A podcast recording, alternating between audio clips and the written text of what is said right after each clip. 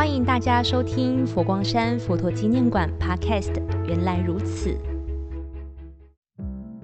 各位听众朋友，大家吉祥，欢迎收听佛光山佛陀纪念馆 Podcast。原来如此，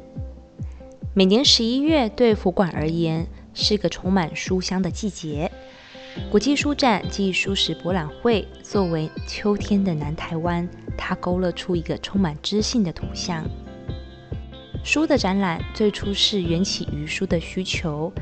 在星云大师二零零七年发起了陆续打造五十三台云水书车行动图书馆，每天穿梭在偏远的山区，甚至穷乡僻壤之处，为学童带去他们喜欢的读物。每一部云水书车等于一座行动图书馆。配备千本的图书，并且年年添购，让孩子们可以与时俱进，吸取新知。云水书坊行动图书馆不仅仅驶入各地偏乡，并且推动阅读，更重要的是借由好书行三好，推广品德教育。而且在过去称为文化沙漠的高雄，二零一三年大师做了一个重要的决定。就是举办国际书展暨书史博览会，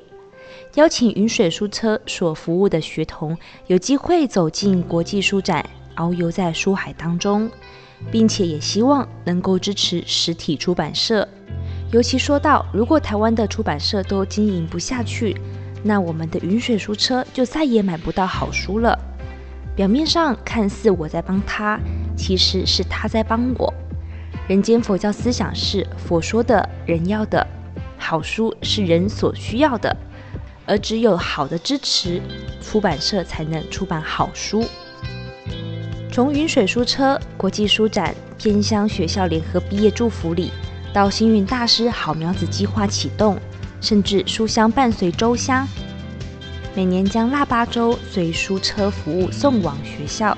让人深刻体会星云大师所说的。一个人宁可什么都没有，但是不能没有慈悲。大师最了不起的地方在于从不单一思考，他做了很多事都设想得非常宽广。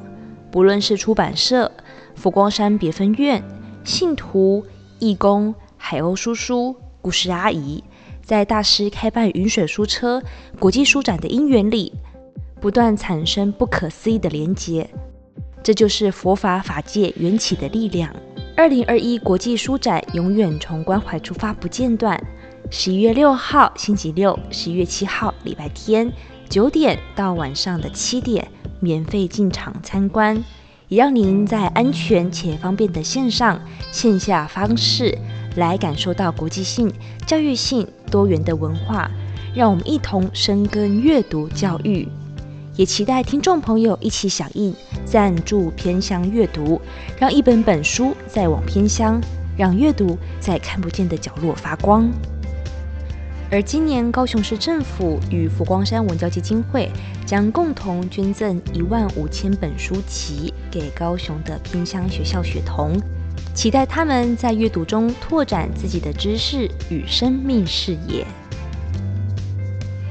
最后要记得 follow 佛陀纪念馆原来如此 Podcast，了解最新动态，也可以到佛馆官方脸书和 IG 留言哦。